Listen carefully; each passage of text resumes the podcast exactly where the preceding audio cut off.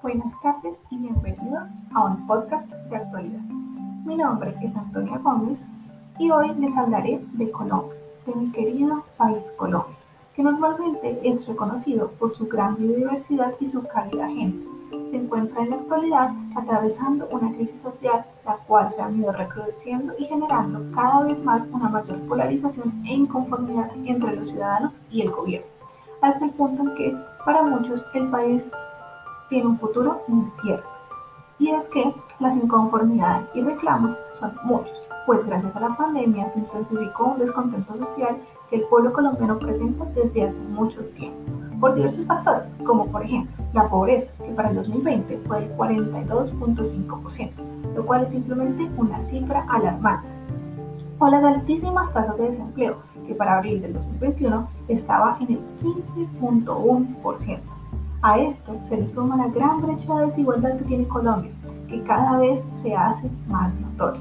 De hecho, según una investigación de desarrollo regional realizada por la Universidad de los Andes, Colombia es el país más desigual de la región, ya que si analizamos y comparamos las distintas regiones del país, se puede apreciar claras injusticias espaciales, pues mientras hay unos departamentos del país que son bastante ricos, como por ejemplo el Valle o Antioquia, hay otros, como el Chocó o Opes, que son muy pobres.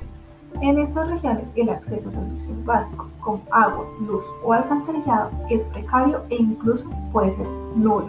Y ni hablemos de servicios como salud o educación que presentan una calidad y cobertura deplorable. Lastimosamente, la injusticia espacial no solo se ve entre departamentos, también se puede apreciar dentro de las mismas ciudades, en donde las diferencias entre la presencia estatal en barrios ricos en barrios pobres es bastante notoria, así como por ejemplo la concentración de hospitales o universidades de calidad en las zonas más pudientes de la ciudad.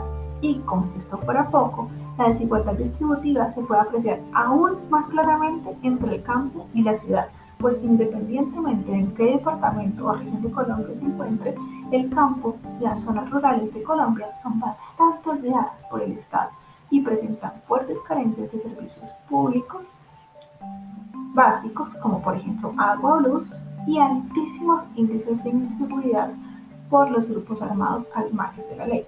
Por todo esto y por mucho más, el pueblo colombiano está cansado y está protestando porque ya no se quieren permitir más injusticias que parecen ser el pan, el pan de cada día en Colombia, porque aquí no hay justicia. El sistema judicial no funciona. En este país, 7 de cada 10 delitos quedan impunes. Y es por eso que todo el mundo hace lo que se le da la gana, desde los corruptos hasta los vándalos y ladrones.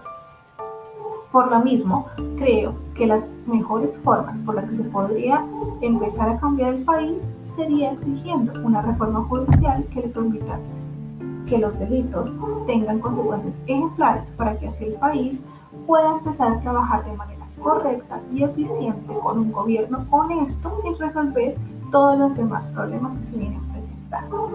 Muchas gracias. Eso es todo por hoy.